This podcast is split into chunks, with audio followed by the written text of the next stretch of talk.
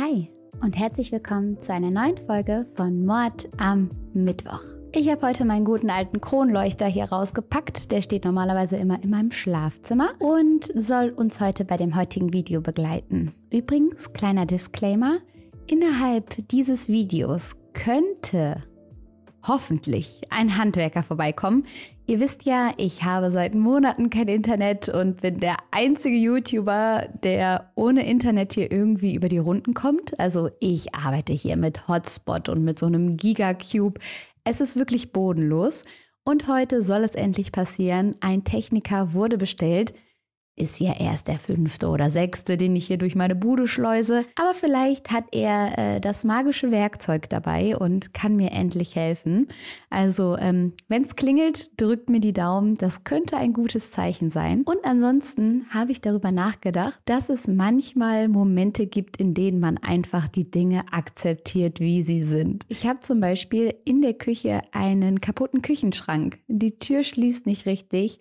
Und was habe ich mich darüber die ersten Wochen Wochen aufgeregt. Ich habe versucht, es zu reparieren. Ich hatte zwischendurch auch mal einen Termin mit einem Handwerker, den musste ich leider verschieben. Und mittlerweile ist es das Normalste für mich, wenn ich irgendwas rausgeholt habe, danach die Tür feste zuzuhauen, noch einmal mit dem Fuß dagegen zu treten und es zu akzeptieren, dass sie trotzdem wieder aufspringt und auf halb sieben hängt. Sowas gibt einer Wohnung doch auch den gewissen Charakter, oder? Genau wie die Tür in der Küche manchmal lose hängt, so hängt es bei mir manchmal im Kopf auch ein bisschen lose. Ich bin so müde aktuell und rede schon wieder viel zu lange.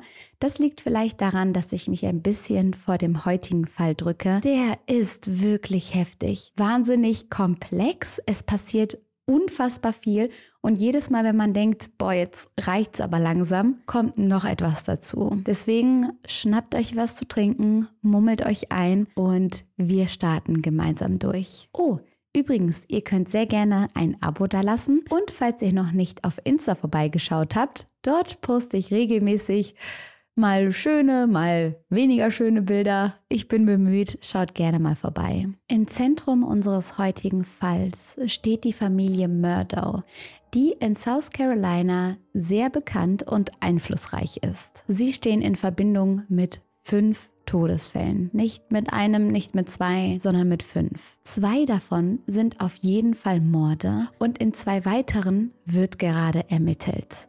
Denn all diese Fälle sind noch gar nicht lange her. Die letzten Todesfälle passierten vor gerade mal zwei Jahren. Vielleicht sollte ich euch aber die Murdows erstmal vorstellen. Die wohnen, wie gesagt, in South Carolina. South Carolina. Wie deutsch kann man etwas aussprechen, Lucia?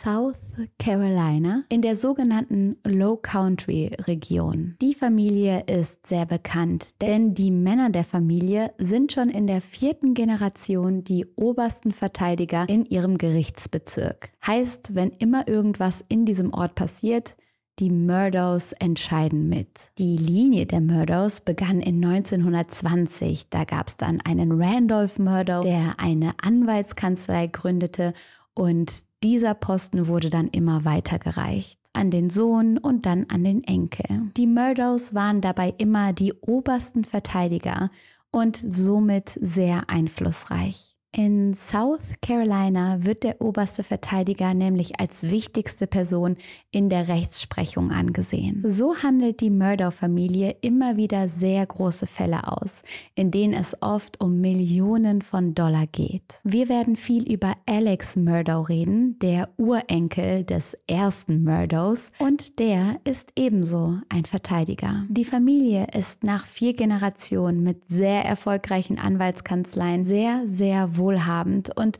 besitzt mehrere große Anwesen in Low Country. Vor allem im Bezirk Hampton County haben sie sich breit gemacht. In dieser Region kennt sowieso jeder jeden und viele, die dort aufwachsen, bleiben dort auch als Erwachsene und gründen dann dort ihre eigene Familie. Viele der Bewohner verlassen also nie diesen Ort. So sind Eltern oft untereinander befreundet und die Kinder treffen sich dann zum Spielen. Alex Murdow, um den es heute ganz besonders oft geht, und seine Frau Maggie haben zwei Söhne. Richard, der von allen nur Buster genannt wird, und Paul. Buster studiert Jura, hat einen super Abschluss und will wie sein Vater Anwalt werden. Er passt also perfekt in das Bild der Murdoch-Dynastie. Er wird die Kanzlei übernehmen und in die Fußstapfen seiner Vorfahren treten. Paul ist hingegen ein bisschen so wie das schwarze Schaf der Familie,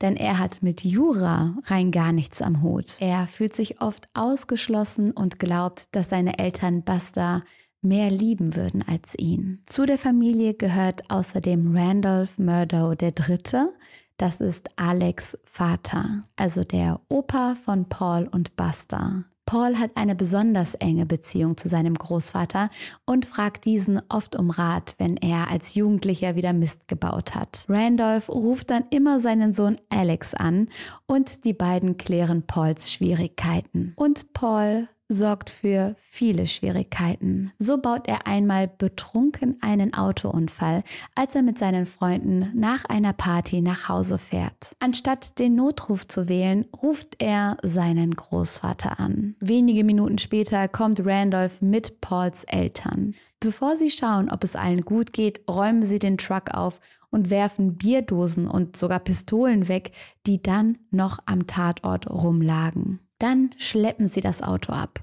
Die Polizei wird nie informiert, obwohl betrunken fahren natürlich eine Straftat ist. Fälle wie dieser zeigen, dass Paul als Jugendlicher oft über die Stränge schlägt, dass ihm nie so wirklich gesagt wird, wo seine Grenzen sind. Er trinkt zu viel und macht jede Menge Blödsinn, obwohl Blödsinn seine Taten eher kleinredet, denn betrunken Autofahren ist natürlich unglaublich gefährlich und Paul könnte sich und andere schwer verletzen und umbringen. Jedoch hat er seine Familie im Hintergrund, die sich um alles kümmern und sorgen. Selbstverständlich möchte man sein Kind schützen und möchte sein Kind nicht in Gefahr sehen oder auf einem Polizeirevier, aber die Murdows sind so um ihren eigenen Ruf bemüht, dass sie jegliches Verhalten von Paul tolerieren. Und der merkt schnell, dass sein Großvater und sein Vater seine Probleme immer aus dem Weg räumen. Und Paul hat das Gefühl, praktisch über dem Gesetz zu stehen. Er bildet sich viel auf den Namen Murdoch ein und kümmert sich nicht um Regeln oder Gesetze. Seine Familie ist was Besseres. Und die Familie ist ja auch sehr reich, aber hat wie jede andere Familie auch so ihre Probleme. Die Murdochs sind aber, wie gesagt, sehr darauf fokussiert, ihren Status beizubehalten und nach außen hin wollen sie die perfekte Familie abgeben. Niemand darf etwas Schlechtes über die Murdows sagen. Einen Skandal können sie sich nicht erlauben. Und das ist in so einer kleinen Stadt wie Hampton County gar nicht einfach, denn es wird viel getratscht und gequatscht. Aber die Murdows halten ihre weiße Weste. Die Familie ist in der Region so bekannt und einflussreich, dass viele den Bezirk Murdo Country nennen, also Murdo Land. Manche sagen, dass die Familie Murdo in dieser Gegend das Gesetz ist und manchmal auch über dem Gesetz steht. Man muss mit den Murdows gut stehen, wenn man was erreichen will. Die Murdows sind in insgesamt fünf Ermittlungen von Mordfällen und ungeklärten Todesfällen verwickelt. Aber ihr Einfluss und ihr Status macht diese Ermittlungen sehr, sehr mühsam. So trauen sich viele Bewohner in Murdo Country überhaupt nicht etwas gegen die Familie zu sagen. Sie haben Angst, später ihren Job zu verlieren oder Konsequenzen dafür zu bekommen. Außerdem sind die Murdos ja so mit der Rechtsprechung und der Lokalpolitik verwoben, sodass es schwer ist herauszufinden, wer für sie arbeitet und wem man wirklich vertrauen kann. Aber was ist überhaupt passiert? Am Abend des 7. Juni 2021 findet Alex Murdoch die Leichen seines Sohnes Paul und seiner Frau Maggie im Garten der Murder Residence. Maggie ist zu diesem Zeitpunkt 52 Jahre alt. Paul wurde nur 22. Später wird klar, dass beide an mehreren Schusswunden gestorben sind. Es gibt einen 911-Call von Alex, in denen er panisch um Hilfe bittet. Merkwürdig ist, dass die Schüsse jeweils von einer unterschiedlichen Waffe abgefeuert wurden. Die beiden Leichen liegen einige Meter voneinander entfernt, in der Nähe der Zwinger, die Alex auf seinem großen Grundstück für seine Jagdhunde hat. Bei Maggie sieht es so aus, als wäre sie kurz vor ihrem Tod noch vor etwas oder jemandem weggerannt. Paul wurde erst tödlich in die Brust getroffen und fällt dann zu Boden. Obwohl er schon fast tot ist, feuert der Mörder noch einen weiteren Schuss ab,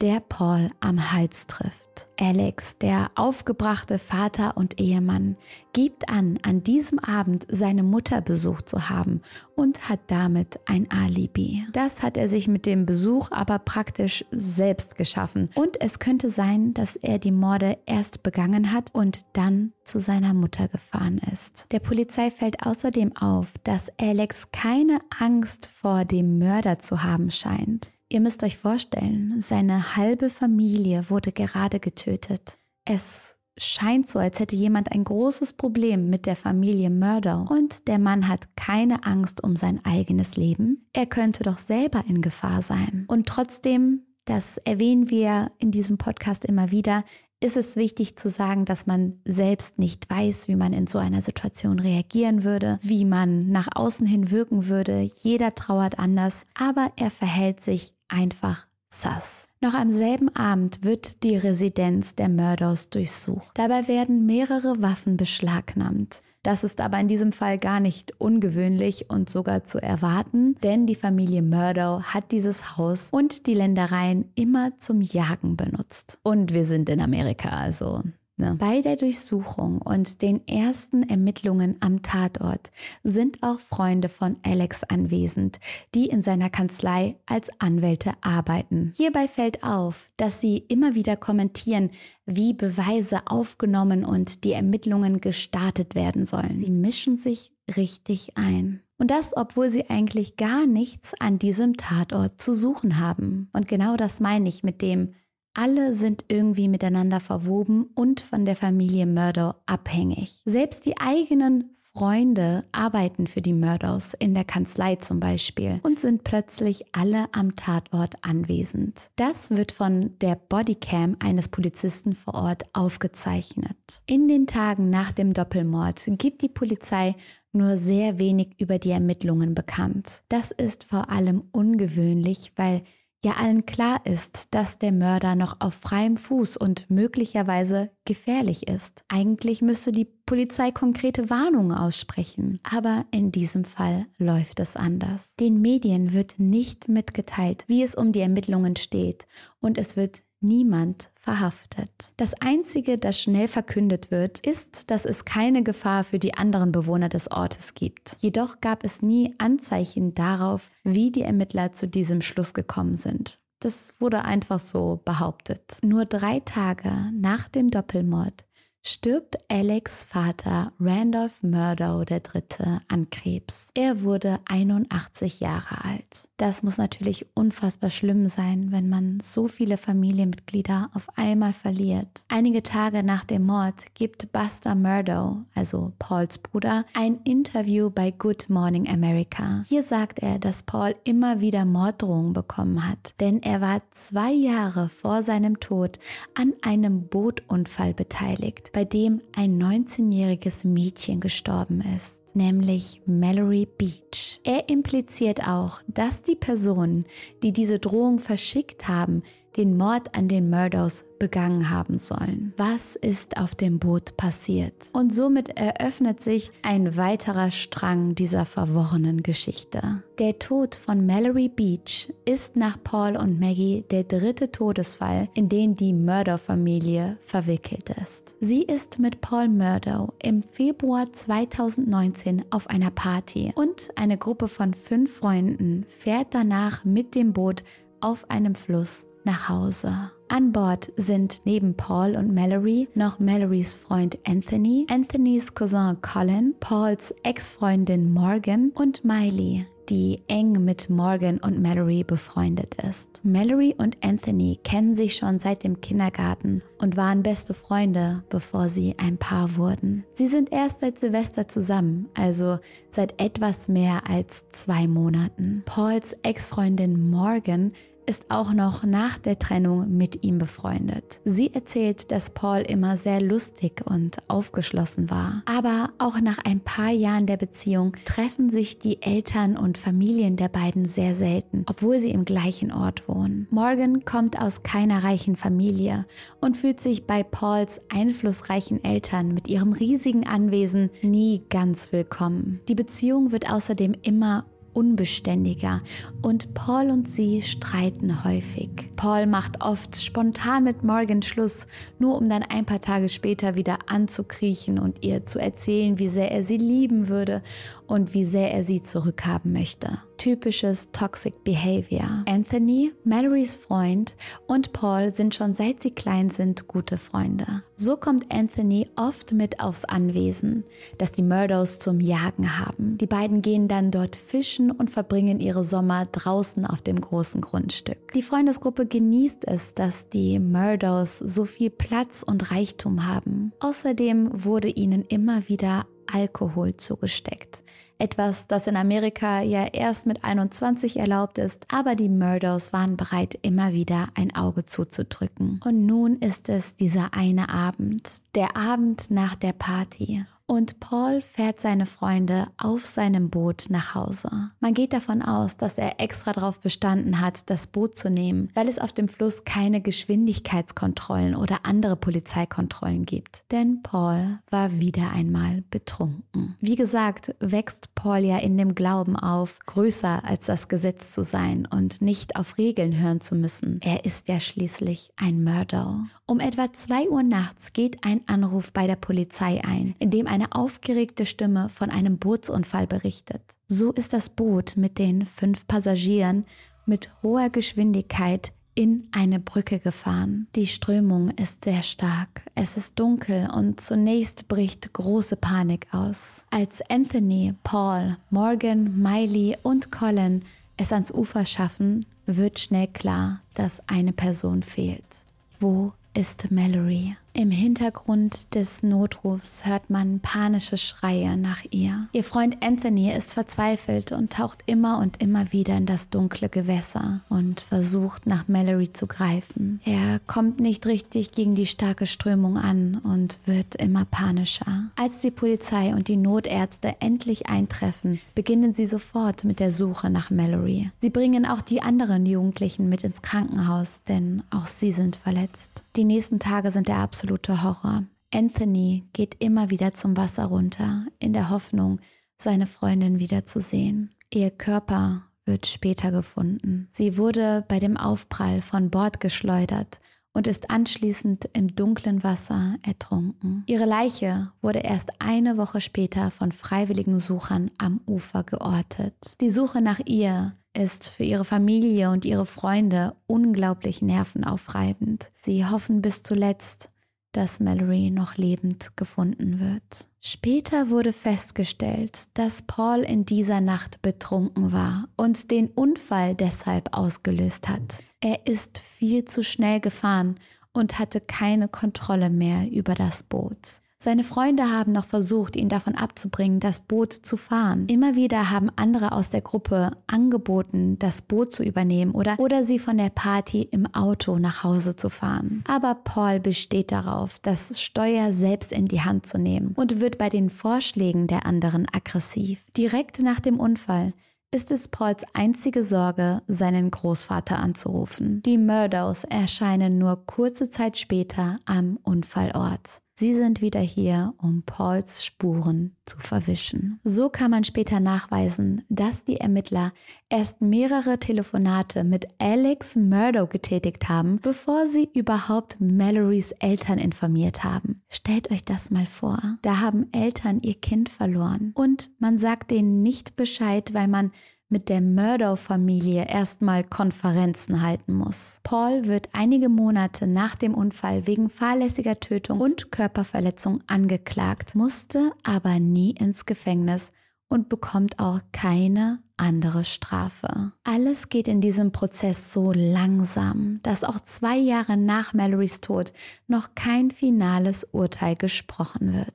Viele vermuten, dass es der Einfluss der Murdows ist oder vielleicht Alex Murdow selbst zu diesem Ausgang geführt hat. So versuchen sie nach dem Unfall alles, um es so aussehen zu lassen, als wäre Colin der Fahrer des Bootes gewesen. Sie versuchen also nicht nur Pauls Spuren zu verwischen und gehen dagegen an, dass er betrunken gewesen sei, sie versuchen eine unschuldige Person für all das verantwortlich zu machen. Außerdem sind sie die einzigen, die direkt zur Unfallstelle und zum Boot dürfen, während Mallory noch vermisst wird. Das ist einfach ein whole-ass Tatort und die dürfen da herumrennen. Nicht einmal Mallorys Eltern dürfen zu dieser Stelle. Die ist für alle gesperrt, außer für die Murdows. Wahnsinn, was man sich mit etwas Macht alles erlauben kann oder? Auch während des Prozesses bekommt Paul immer wieder eine Sonderbehandlung. Das fängt schon damit an, dass er die Mugshot-Fotos, also die Bilder, die von Straftätern gemacht werden, ihr wisst schon, einmal von vorne, rechte Seite, linke Seite, dass er die nicht machen muss wie alle anderen. Er muss nicht in Anstaltskleidung vortreten, sondern hat dabei ein lässiges Hemd an. Anthony und Connor sagen später, dass sie sicherlich noch in derselben Nacht in Untersuchungshaft gewandert wären, hätten sie das Boot gefahren. Paul aber verbringt während der ganzen Zeit keinen einzigen Tag im Gefängnis. Pauls Freunde, die auch auf dem Boot waren, sagen später, dass Paul immer sehr viel Alkohol getrunken hat und seine Eltern ihm diesen Konsum erlaubt haben, selbst als er noch minderjährig war. Hoher Alkoholkonsum war bei den Murdows immer etwas ganz Normales und sie haben ihren Kindern und deren Freunden immer Alkohol zur Verfügung gestellt. Paul war regelmäßig so betrunken, dass er nicht mehr wusste, was um ihn herum passiert. Dabei sagen viele, die ihn nicht kennen, dass er nicht wie ein normaler Teenie auf Partys mal zu viel getrunken hat. Ganz im Gegenteil.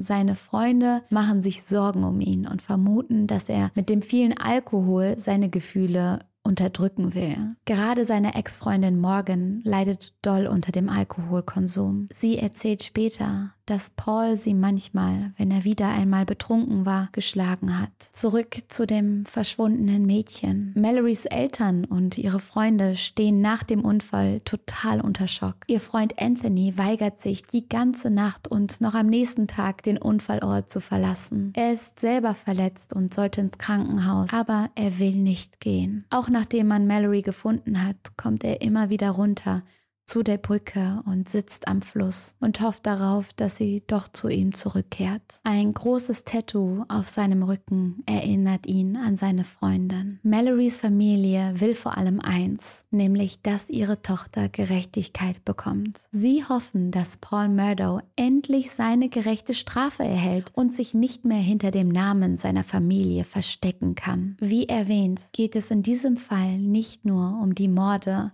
an Paul und seiner Mutter. Es geht nicht nur um die fahrlässige Tötung von Mallory, es gibt einen weiteren Todesfall, nämlich den Tod von Gloria Satterfield. Ein Jahr vor Mallorys Tod gibt es einen weiteren Todesfall, der in direkter Verbindung zu den Murdoch steht. Gloria Satterfield, die über 20 Jahre lang die Haushälterin der Murdochs war, stirbt. Sie half im Haushalt, hat früher auf die Kinder aufgepasst, sie erzogen und großgezogen und gehört nach all den Jahren praktisch zur Familie. Sie hat sich, als Paul noch ein Kind war, immer sehr um ihn gekümmert hat ihm die Liebe und Zuneigung gegeben, die ihm manchmal von seinen Eltern gefehlt hat. Sie war für ihn wie eine zweite Mutter. Seine Freunde sagen später, dass Gloria Setterfield eine der einzigen Personen war, die Paul wirklich wichtig war. Aber was ist passiert?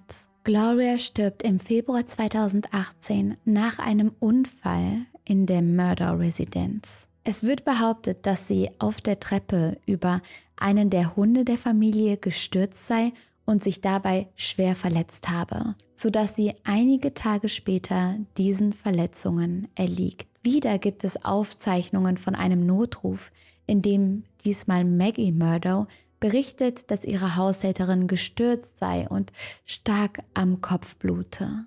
Es gibt keine Autopsie und als Todesursache wird merkwürdigerweise ein natürlicher Tod vermerkt, obwohl Gloria ja an starken Verletzungen und nicht an natürlichen Umständen gestorben ist. Sie war 57 Jahre alt und ansonsten kerngesund. Im Dezember 2022 wird gemeinsam mit Glorias Angehörigen beschlossen, dass ihre Leiche exhumiert und untersucht werden soll. Die Anwälte von Glorias Söhnen gehen zwar nicht von Mord aus, schließen das aber auch nicht aus. Sie glauben, dass Gloria zwar einen Unfall hatte, die genauen Umstände aber nie richtig bekannt gemacht wurden. Es gibt einige Spekulationen, die in Richtung Mord gehen. In den Monaten vor Glorias Tod hat Alex Murdow eine starke Sucht nach verschreibungspflichtigen Schmerzmitteln entwickelt. Morgan, die zu dieser Zeit ja noch mit Paul zusammen war,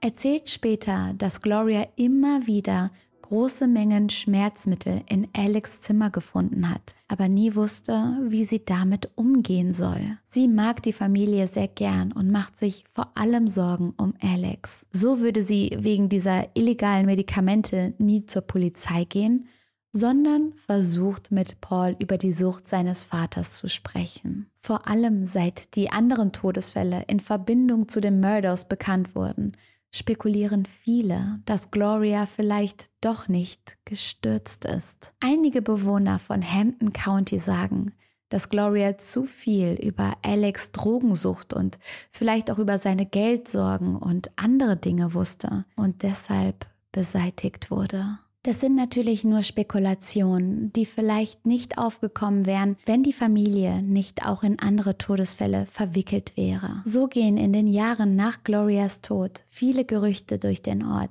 Die einen sagen, dass Maggie Gloria die Treppe hinuntergestoßen hat. Andere sagen, es wäre Paul gewesen. Maggie bekommt dadurch sogar den Spitznamen Maggie Murder als Abwandlung von Murdo. Glorias Söhne geben im Zuge der neuen Ermittlungen bekannt, dass sie kurz nach Glorias Tod von Alex Murdo angesprochen wurden. Er hat den Söhnen empfohlen, ihn wegen Glorias Unfall in seinem Haus anzuzeigen und schlägt auch gleich den passenden Anwalt vor. Die Söhne wissen nicht, dass es sich bei diesem Anwalt um Alex langjährigen Freund handelt. Sie hören auf seinen Rat. Nach der Anklage stimmt Alex Versicherung zu, den Setterfields, also Glorias Söhnen, 500.000 Dollar zu zahlen. Damit soll der Fall außergerichtlich geregelt werden und es kommt zu keinem Prozess. Dieses Geld kommt bei Glorias Söhnen übrigens nie an. Und was soll ich sagen? Das alles wirkt ziemlich seltsam.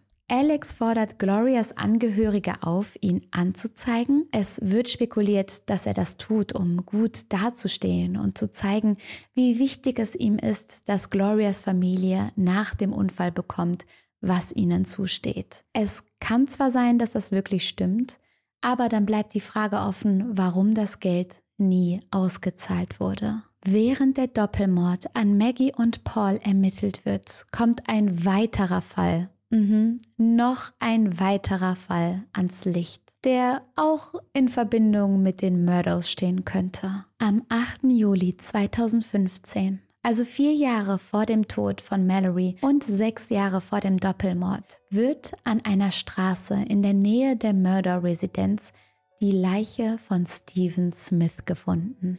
Der Körper ist übel zugerichtet und so verletzt, dass man das Gesicht des Toten kaum erkennen kann. So hat er schwere Kopfverletzungen, wahrscheinlich von einem dumpfen Schlag. Die Polizei schaut sich die Sache an und geht schnell davon aus, dass Steven angefahren wurde und der Fahrer dann Fahrerflucht begangen hat. Die offizielle Erklärung ist hier, dass Steven auf dem Weg nach Hause war, als ihm das Benzin ausging. Daraufhin sei er die Straße entlang gelaufen und wurde dann angefahren. Allerdings ist unklar, wie diese Erklärung zu Stevens Verletzungen passen soll. Außerdem werden um ihn herum weder Autoteile noch Reifenspuren oder irgendwelche anderen Hinweise auf einen Autounfall gefunden. Steven hat außerdem seine Schuhe noch an und sein Handy ist noch in der Tasche. Das ist nach einem schweren Zusammenstoß mit einem Auto eigentlich nicht möglich. Stevens Familie sagt außerdem,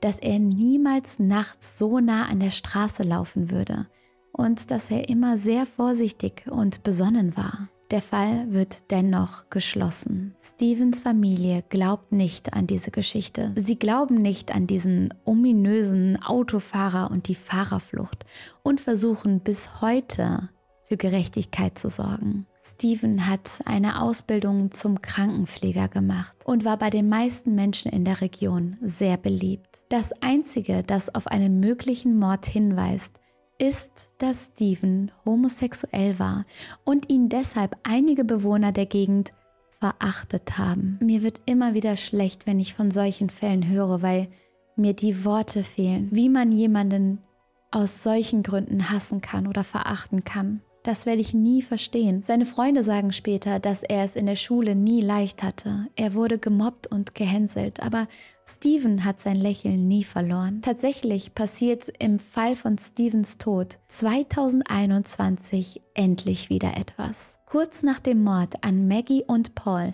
werden die Ermittlungen um Steven wieder aufgenommen. Warum ist nicht genau bekannt. Die Polizei hat nur mitgeteilt, dass während der Ermittlungen zu Maggie und Paul neue Hinweise zu Stevens Tod aufkamen. Die Jugendlichen, die während dem Bootsunfall an Bord waren, kennen Steven aus der Schule. Und jetzt kommt's. Hier lernt Stephen auch Pauls älteren Bruder Buster Murdoch kennen. In dem kleinen Ort gehen die Gerüchte herum, dass Buster und Stephen eine romantische Beziehung miteinander hatten. Stephen hat sich ja schon länger als schwul geoutet und deshalb wurde er, wie gesagt, häufig gehänselt und hinter seinem Rücken wurde über ihn getratscht. Wie gesagt, fehlen mir hier die Worte, wie man so sein kann, ich weiß nicht, ob es an dem kleinen Ort liegt, ob es vielleicht an den amerikanischen Südstaaten liegt, vielleicht an dem Mindset, was die Leute dort haben, aber dass in 2015 sich Leute immer noch darüber echauffieren,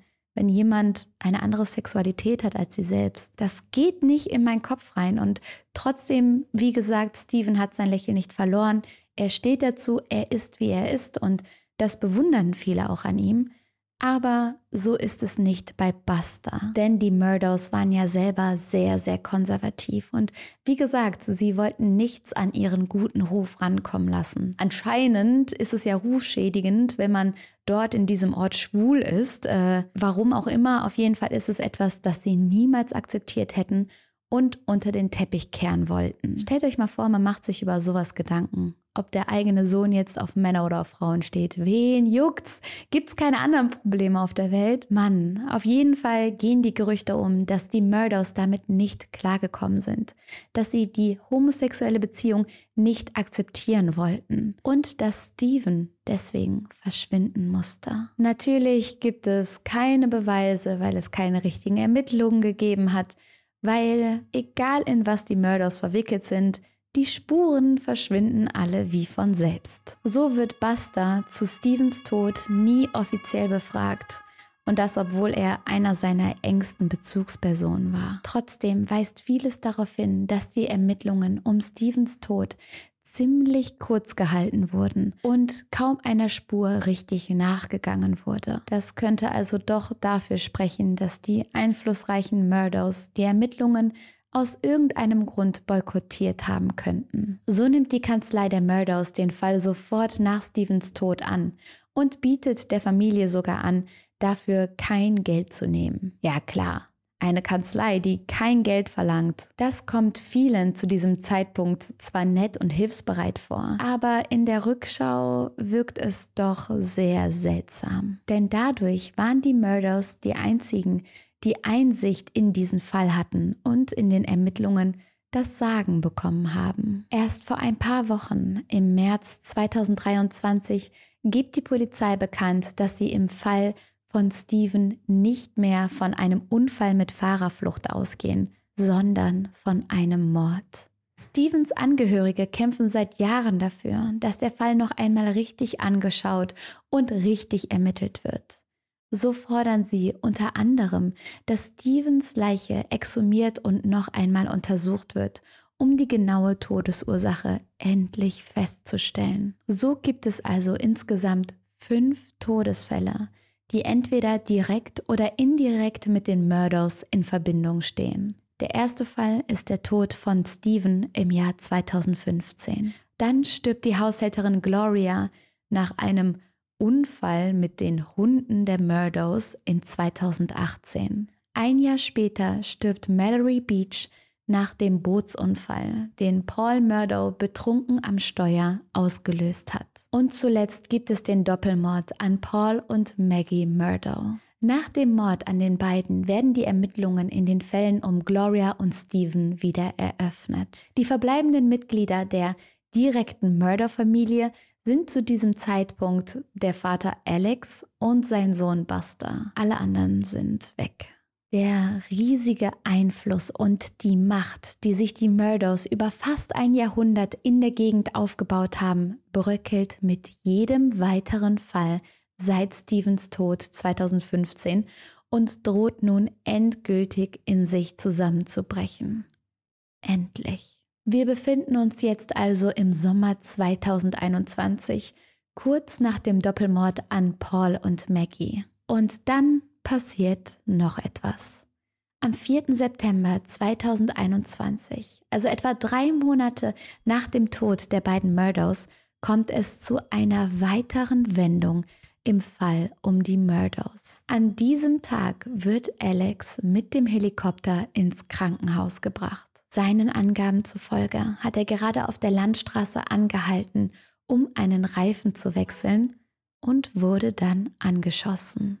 Das war mitten am Tag und auf der offenen Straße. Er hat eine Schussverletzung am Kopf, die aber nur oberflächlich ist. Er kann also schnell behandelt werden und ist nicht ernsthaft verletzt. Der Fall wird zunächst als versuchter Mord ermittelt, denn es scheint so, als wäre Alex angeschossen worden und der Täter wäre dann geflohen. Das ist natürlich besonders brisant, so kurz nach dem Mord an Alex Sohn und Frau, es scheint so, als hätte es jemand auf die ganze Familie abgesehen. Auch hier werden der Öffentlichkeit zunächst nur sehr wenige Informationen mitgeteilt, obwohl es ja wieder einmal nahe liegt, dass eine sehr gefährliche Person in der Region frei umherläuft und dass man als Bürger da mehr drüber wissen möchte. Zwei Tage nach diesem Vorfall tritt Alex öffentlich von seinem Posten in seiner Anwaltskanzlei zurück. Er sagt, dass er durch die Morde an seinem Sohn und an seiner Frau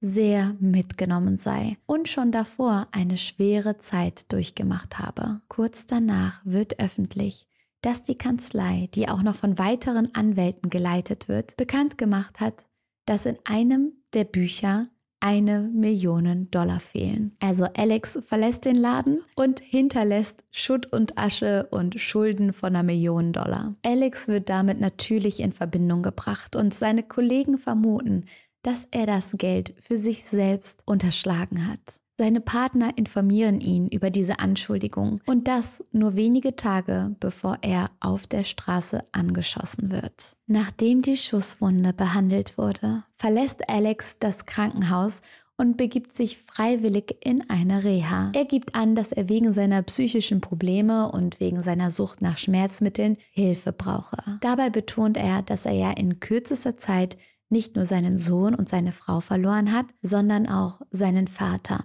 der ja an Krebs verstorben ist. Am 15. September, also zwei Wochen nachdem Alex angeschossen wurde, verdichten sich die Ereignisse immer und immer weiter. Ich hoffe, ihr könnt der ganzen Sache noch folgen. Ich habe euch vorgewarnt, das ist ein Brett dieser Fall und man hat das Gefühl, hier hätte jemand versucht, den krassesten Blockbuster zu schreiben und die Person hätte nicht gewusst, wann sie aufhören soll, denn es geht immer weiter. Es wird bekannt, dass Alex einen Mann namens Curtis Edward Smith bezahlt und beauftragt hat, ihn zu erschießen. Damit wollte er seinen Suizid wie einen Mord aussehen lassen. Der große Plan war dabei scheinbar, dass sein verbleibender Sohn Buster nach diesem Mord 10 Millionen Dollar aus Alex Lebensversicherung bekommen würde. Alex glaubt, dass Buster dieses Geld im Fall von Selbstmord nicht bekommt. Alles war also gestaged. Er wusste jedoch nicht, dass diese Klausel vor einer Weile abgelaufen ist. So begeht er also auch noch Versicherungsbetrug. Der ganze Plan geht darüber hinaus ja auch noch schief.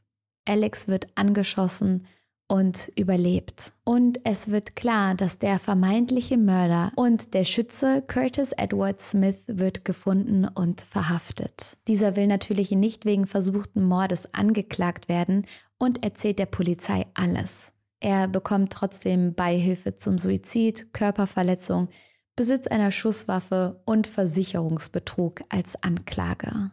Auch Alex Murdow gibt darauf hinzu, dass es wirklich so abgelaufen ist. Ich glaube, das ist der Techniker. Freunde, das Unmögliche ist gerade möglich gemacht worden. Ich wohne jetzt seit wie vielen Monaten hier? Seit drei, vier? Und ich habe seit drei Minuten Internet. Ja!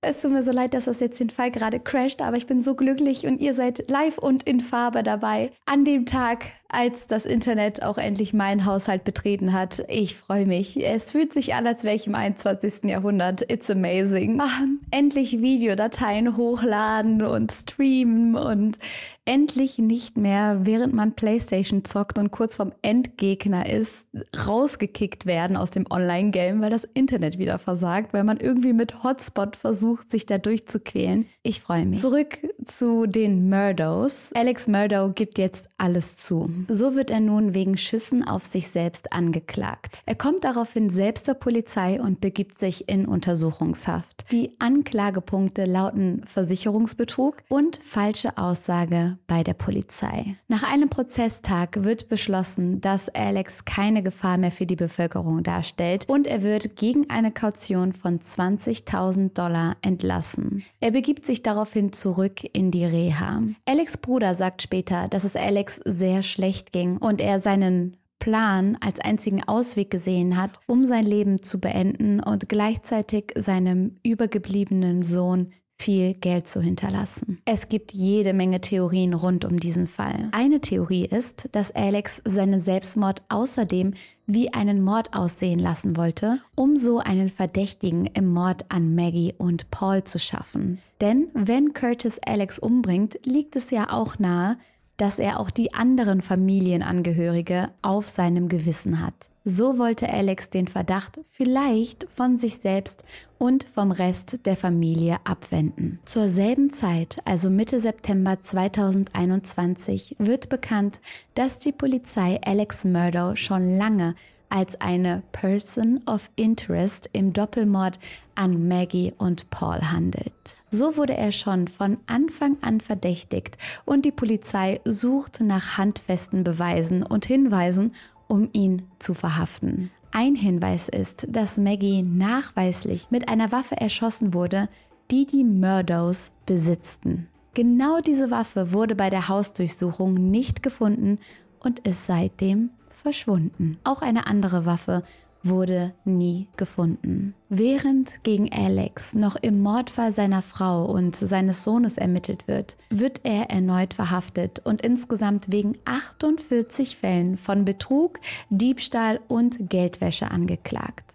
So hat er von mehreren Kunden, anderen Anwälten, seiner Firma und der Familie der Haushälterin Gloria Setterfield Geld gestohlen oder unterschlagen. Dabei soll er zu mehr als 6,2 Millionen Dollar gekommen sein. Nur durch Betrug. Im Fall von Gloria soll er zum Beispiel das Geld, das eigentlich ihren Söhnen zustand, selbst behalten haben. So hat er also den Tod seiner langjährigen Haushälterin, die für seinen eigenen Sohn wie eine zweite Mutter war, dazu benutzt, sich selbst zu bereichern. In den folgenden Monaten kommen immer mehr Anklagen wegen ähnlichen Verbrechen ans Licht. So wird spekuliert, dass die wahre Summe, die Alex unterschlagen hat, viel höher sein könnte. Er soll außerdem Teil von einer kriminellen Organisation gewesen sein, die Geld gewaschen und illegal verschreibungspflichtige Schmerzmittel verkauft hat. Hier kommt auch der Name Curtis Edward Smith wieder ins Spiel. Der Mann, der Alex ja angeschossen hat. Er soll ebenso in diesem Drogenring und in all das verwickelt sein. Der Handel mit Schmerzmitteln hat sich wohl vor allem um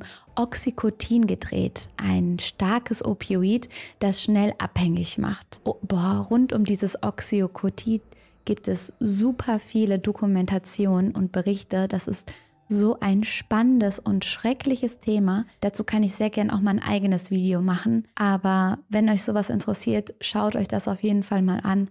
Das ist der Wahnsinn. In den USA gab es vor ein paar Jahren ein sehr großes Problem mit sehr, sehr vielen Menschen, die von Oxycotin abhängig wurden. Die große Summe dieser Finanz- und Drogendelikte lässt vermuten, dass Alex Murdow schon sehr lange kriminell gehandelt hat und ein absolut abgebrühter Typ ist. Vielleicht hat er sich irgendwann so tief in seine illegalen Geldgeschäfte verstrickt, dass er immer weitermachen musste, um alte Schulden zu bezahlen. Außerdem war er ja selber süchtig und brauchte das Geld, um sich diese Sucht zu finanzieren. Bei all diesen einzelnen Prozessen wird Alex immer wieder gegen Kaution freigelassen und oft besser als andere Angeklagte behandelt. Das zeigt, wie viel Einfluss er selbst nach all diesen Delikten und Skandalen immer noch hat. Etwa ein Jahr nach dem Mord an Maggie und Paul beginnt der Prozess und Alex ist der Hauptverdächtige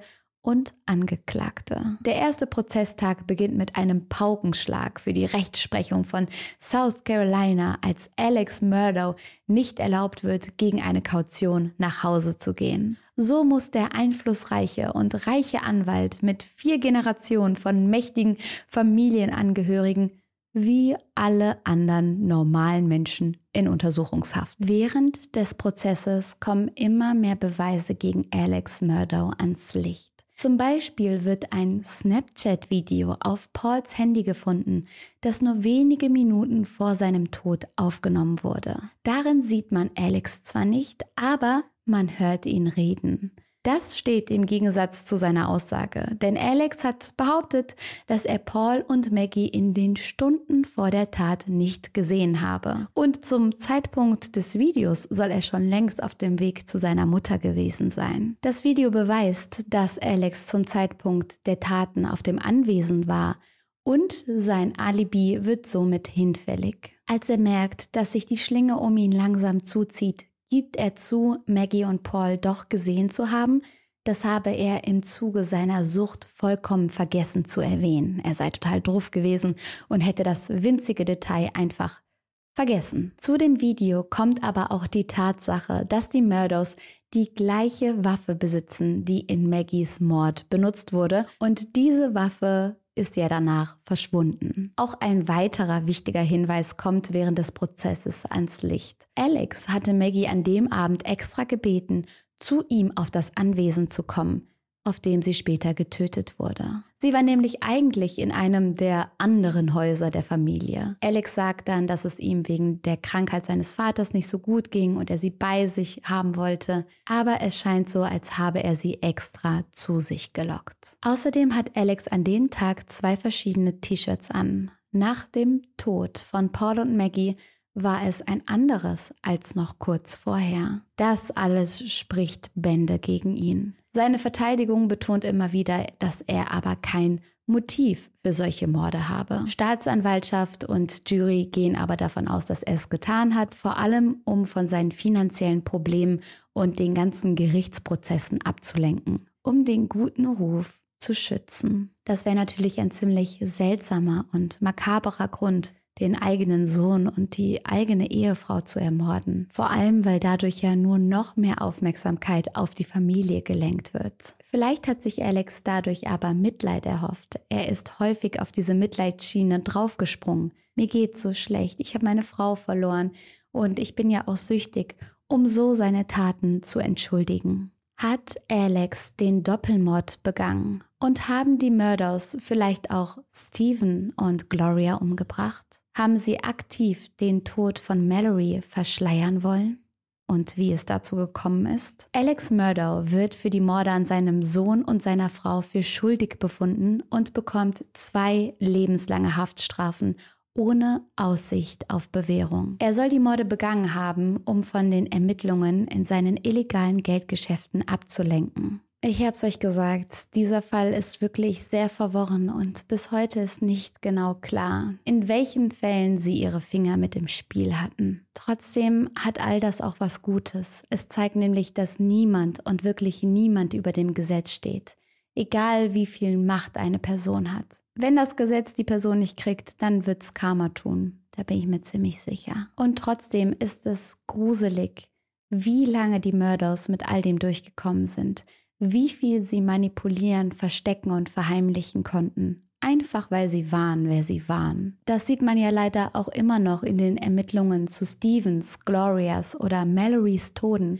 die alle nicht richtig ausgeführt wurden. Aber auch hier gibt es nach Alex Verurteilung die Hoffnung, dass jetzt endlich mehr zu den Umständen dieser Fälle bekannt wird und die schuldigen Personen noch angeklagt werden. Ich hoffe sehr, dass es Gerechtigkeit in diesen Fällen geben wird und denke an die Familien und an die Freunde der Betroffenen. Und ich denke an euch und hoffe, dass es euch gut geht und bin sehr gespannt, was ihr zu all dem denkt. Schreibt es in die Kommentare und wir sehen uns beim nächsten Mal.